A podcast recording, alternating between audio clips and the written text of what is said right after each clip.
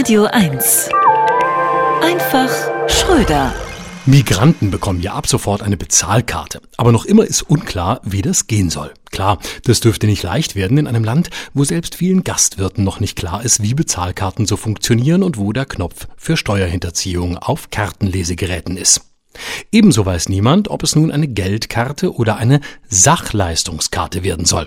Dabei kann jede Geldkarte eine Sachleistungskarte sein, wenn man sie bei fremden Wohnungen geschickt in den Türspalt schiebt.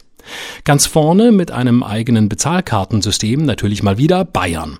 Schon kann man in ersten Wettbüros Geld darauf setzen, wie lange es dauert bis zum ersten Bezahlkartenskandal, in dem CSU-Familienmitglieder verstrickt sind. Andrea Tandler hat angeblich schon gegoogelt Maskenfabrik umrüsten Bezahlkarten. Ich setze jedenfalls mein gesamtes Geld darauf, dass fünfmal mehr Steuergeld in zwielichtige Bezahlkartenanbietern verschwinden, als an Migranten ausbezahlt wird. Klar, Bezahlkarten für Migranten ist womöglich nur ein Türöffner. Vielleicht wird das Bezahlkartensystem bald ausgeweitet auf Arbeitslose oder Politiker. Angeblich hat Olaf Scholz schon eine Bezahlkarte in Gold von der Warburg Bank.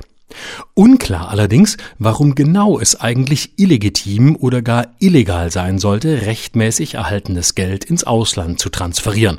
Da sind viele FDP-Wähler kurz erschrocken, aber es geht natürlich nur um kleine Summen von zu Recht bezogenem Geld, nicht um große Summen hinterzogener Steuern. Früher hatten Parteien wie SPD und die Grünen sogar mal drüber nachgedacht, dass Familien von Geflüchteten nachkommen könnten. Heute denkt man offenbar eher in die Richtung, nee, wenn die krank sind und sich keine Medikamente leisten können, dann sollen die lieber sterben. Falls das alles allerdings dem Masterplan folgen sollte, Deutschland so unattraktiv wie möglich zu machen für alle Nichtdeutschen, die womöglich mal geplant hatten, ihre Arbeitskraft diesem Land zur Verfügung zu stellen, dann ist die Bezahlkarte für Migranten jetzt schon ein voller Erfolg. Denn es ist ja reine Symbolpolitik.